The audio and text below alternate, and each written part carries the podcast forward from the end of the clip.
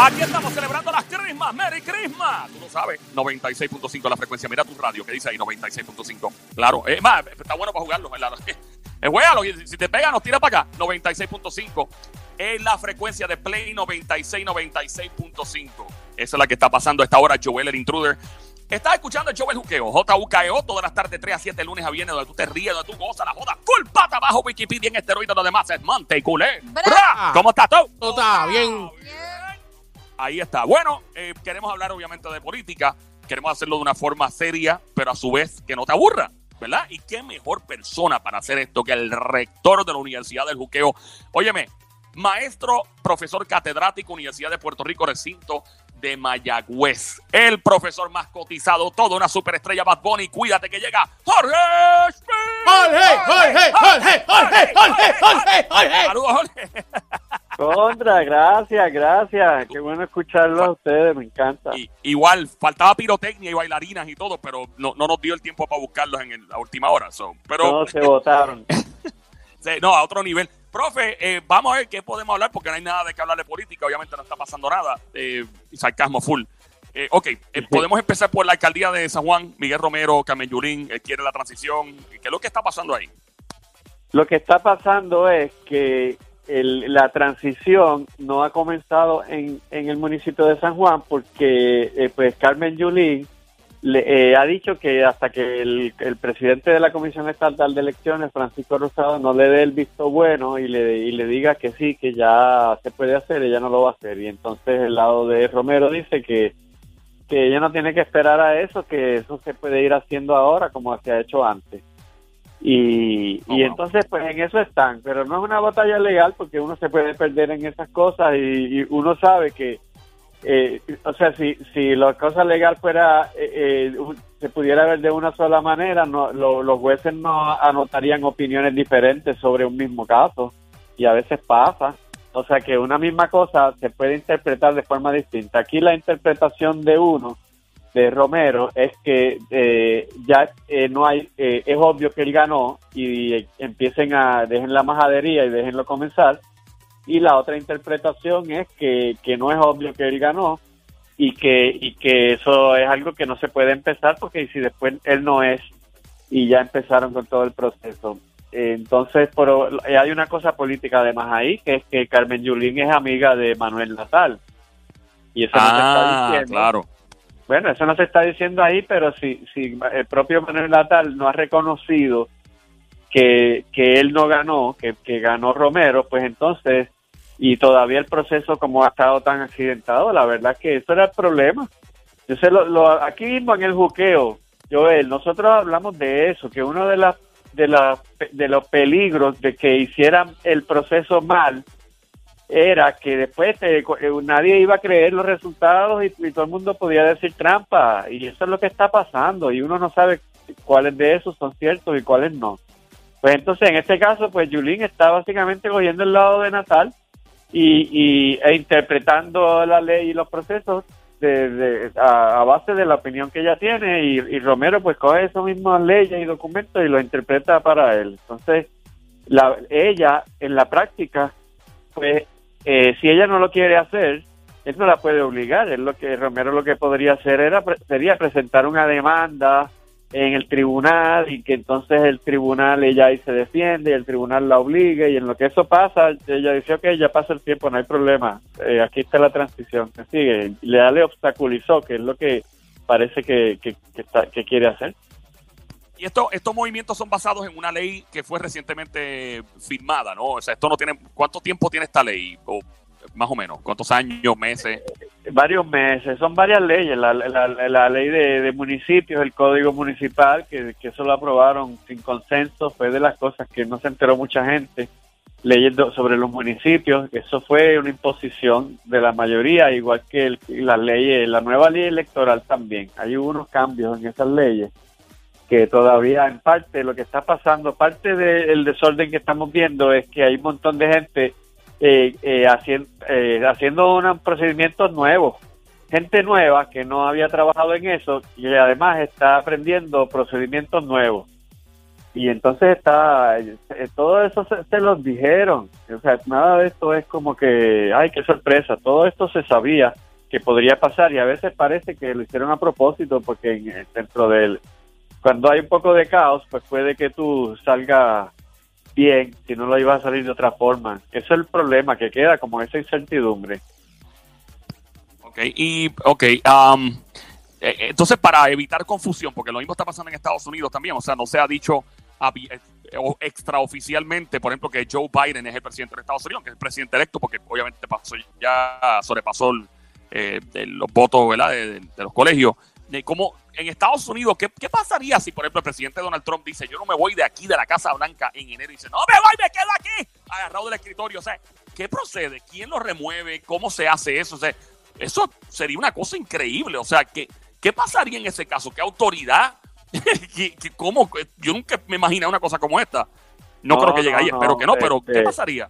Lo primero que tiene que pasar es que haya que un presidente nuevo juramente. Tiene que juramentar un presidente. Esta, si fuera Donald Trump otra vez que hubiera ganado, tendría que juramentar también otra vez el, el 20 de enero. O sea, que el 20 de enero la persona que, que, que juramente como presidente de los Estados Unidos, esa persona entonces eh, automáticamente va a ser el jefe del ejército, de todas esas fuerzas. Entonces él podría utilizar el servicio secreto, el FBI, cualquier, eh, el ejército, cualquier, cualquier organización, de, no necesita mucha gente, ¿verdad? Porque no es como que va a sacar un ejército de ahí, sacaría una persona.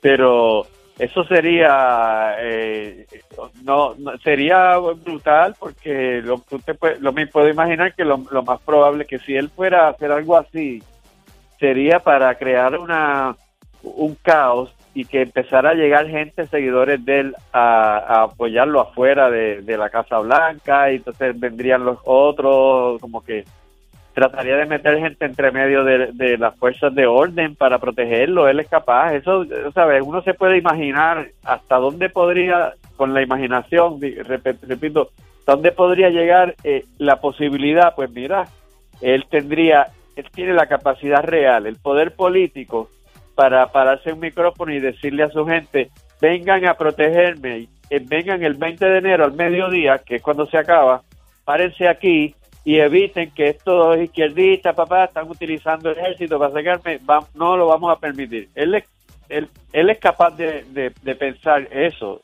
Eh, o sea, ¿verdad? Él podría hacer eso y, y- y va a venir miles de gente allí a pararse a defenderlo, pasar, podría hacerlo. Eso sería criminal, francamente, porque no es él el que va a terminar mal, terminaría mal la gente que definitivamente eh, habría violencia en la en la entrada de la Casa Blanca y todo eso. Alguien alguien que no es él saldría mal del proceso, pero eso sería, digamos, el- la cosa más extrema que co- con, con una probabilidad bien bajita. Y en es, y aún en ese caso, eh, Biden, se- si Biden juramenta, que no tiene ni que juramentar en la Casa Blanca, en ningún lado dice que eso es protocolo, él puede juramentar en, en su casa, si, si, si juramenta eh, como dice el procedimiento, ¿verdad? Eh, eh, o sea que eso lo haría ya legal presidente de Estados Unidos. A menos que otro caso que, que, que Donald Trump se consiga un, un juez del Tribunal Supremo que lo juramente como presidente y entonces tengamos dos presidentes juramentados, pero eso tendría que ser una... eh, ya esto nos fuimos al territorio de Hollywood, francamente. Este, ya no va, ya eso Ya. es demasiado estirar la imaginación. Así que este, el 8 de diciembre, acuérdense, 8 de diciembre, que es cuando, cuando de- verdaderamente se vota por el presidente, tienen un par de días para informarlo, pero ese día podría ser que ya ese mismo día fuera oficial y, y siguiendo la constitución. Y, y es- ellos son bastante serios con eso de la constitución, ¿verdad? Y yo dudo mucho que que, la- eh, que tanto el ejército, el servicio secreto, todas esas agencias federales, dudo mucho que se vayan en contra de la constitución si hay un presidente constitucionalmente certificado y juramentado. Ya no, ya no, eh, o sea, ya sería un ciudadano privado y le tendrían la deferencia de que es el presidente y lo aprecia quizás hasta algunos, pero ya no, ya no, no físicamente. Y si no se va, pueden gobernar desde otro sitio, o sea, eh, eh, esto es una, un, un sitio físico, ¿no? En peor de los casos. Así que no, no, no tiene, no, no va para ningún lado. Eso, eso es lo que estoy contándole. Eso es de verdad es Hollywood. no tiene probabilidad de que pase. Eh, no, no tiene opción. Se va a tener que ir de ahí. Pero puede hacer daño en el proceso. Eso sí. No, no, y obviamente crearía una estabilidad. Sería una, una loquera, honestamente. Una pregunta: se ha rumorado mucho que hay una posibilidad de que el presidente Donald Trump se relance en el 2024 eh, y, o si no, pues se ha hablado de sus hijos, que uno de ellos podría ser un candidato. También se ha hablado de que hay una posibilidad de fundar un tercer partido eh, en los Estados Unidos, incluyendo también un network de comunicaciones, así como CNN o Fox. O sea, ¿es posible formar un tercer partido en los Estados Unidos basado en la constitución de los Estados Unidos? ¿Se puede hacer como se ha hecho aquí o hay que modificar, hay que enmendar la constitución? ¿Cómo trabajaría eso?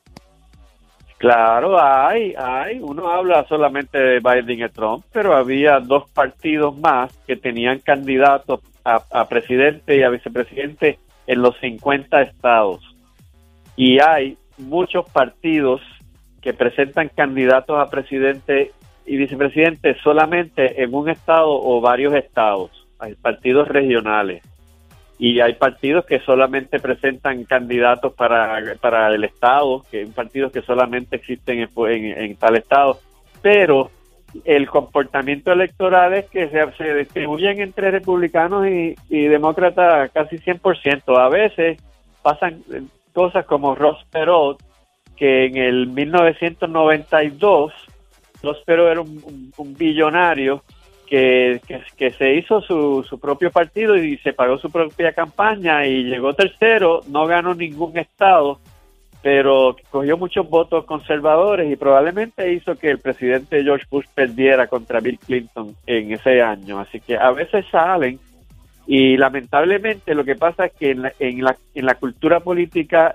eh, norteamericana no les dan espacio televisivo, no salen en los debates nosotros aquí metemos a cualquiera que, que, se inscriba como candidato, ya automáticamente aparece en los debates para gobernador. En Estados Unidos, para tú aparecer en el debate, tienes que tener en las encuestas un mínimo que puede ser como, no es, no es, no es el mismo siempre, pero más, digamos como un 15% por lo menos. Tienes que aparecer para que te pongan allí. A Rospero lo ponían en los debates porque él tenía más de ese por ciento. Eh, eh, pero siempre ha habido siempre ha habido otros partidos este a la derecha y hay un partido verde que ese está digamos a la izquierda es más es más liberal que los demócratas y hay un partido libertario que, es más conservador y quiere que el gobierno no se meta en nada de nada de nada en la vida de la gente que eh, que es todavía más extremo que los, los republicanos así que sí existen pero no les dan no les dan espacio en los no, no, no, Eso yo creo que es injusto porque por lo menos en algunos debates deberían participar para que se conozcan. Definitivo. ¿Qué le parece eh, ayer en la noche el presidente Donald Trump eh, votó, despidió a Chris Krebs, él es el, era el director de, no sé si qué ha pasado en el día de hoy, pero por lo menos según el tweet, porque lo hizo por Twitter, eh, al director, despidió al director de ciberseguridad, infraestructura de la agencia de seguridad y pues básicamente esas son las personas encargadas de velar que las elecciones no sean hackeadas ni nada en Estados Unidos. ¿Qué le parece? Este hombre obviamente el, presidente lo hizo basado en qué? ¿En qué despidió este caballero? Pues porque él dijo que las elecciones eran limpias, que habían sido bien limpias. Entonces Trump no, no soporta que nadie le lleve la contraria. Eso, él por eso es que dicen que el gobierno estilo mafioso. No, no, no quiero decir que mande gente a matar ni, ni, ni, a, ni a tirar al río, sino en el sentido de que tú tienes que ser, eh, hacer lo que él diga, él, él es el que manda y, te da la orden y tienes que hacerla y si no eres fiel al capo, pues te sales de la familia, ¿verdad? Y, y eso es lo que ha pasado, está sacando eh, eh, ahora última hora, quiere decir que está que está haciendo está activo todavía, haciendo cosas nuevas, cuando no debería estar haciendo a estas alturas un presidente saliente, no se pone a inventar cosas nuevas que porque ya se va y le vas a dejar realmente quien lo va a hacer es el próximo. E hizo otra cosa que a mí me parece terrible, que fue la retirada de soldados de Afganistán, pero no completa. Entonces, él, lo que va a dejar en Afganistán es eh, como eh, dos mil soldados va a dejar, dice que para enero, lo que va, cuando se vaya, Biden se va a quedar con que Estados Unidos tiene dos mil soldados en Afganistán. Eso, para eso déjale o ningún soldado, vete de allí o déjale eh, 50 eh, mil. pero dejarle 2.000 es básicamente dejarle a él el tostón de la retirada. ¿Ves? Porque eh, cuando lo que va a pasar en Afganistán es que el talibán va a volver a coger el gobierno en cuanto se vayan los soldados americanos. No han podido con ellos en 18 años.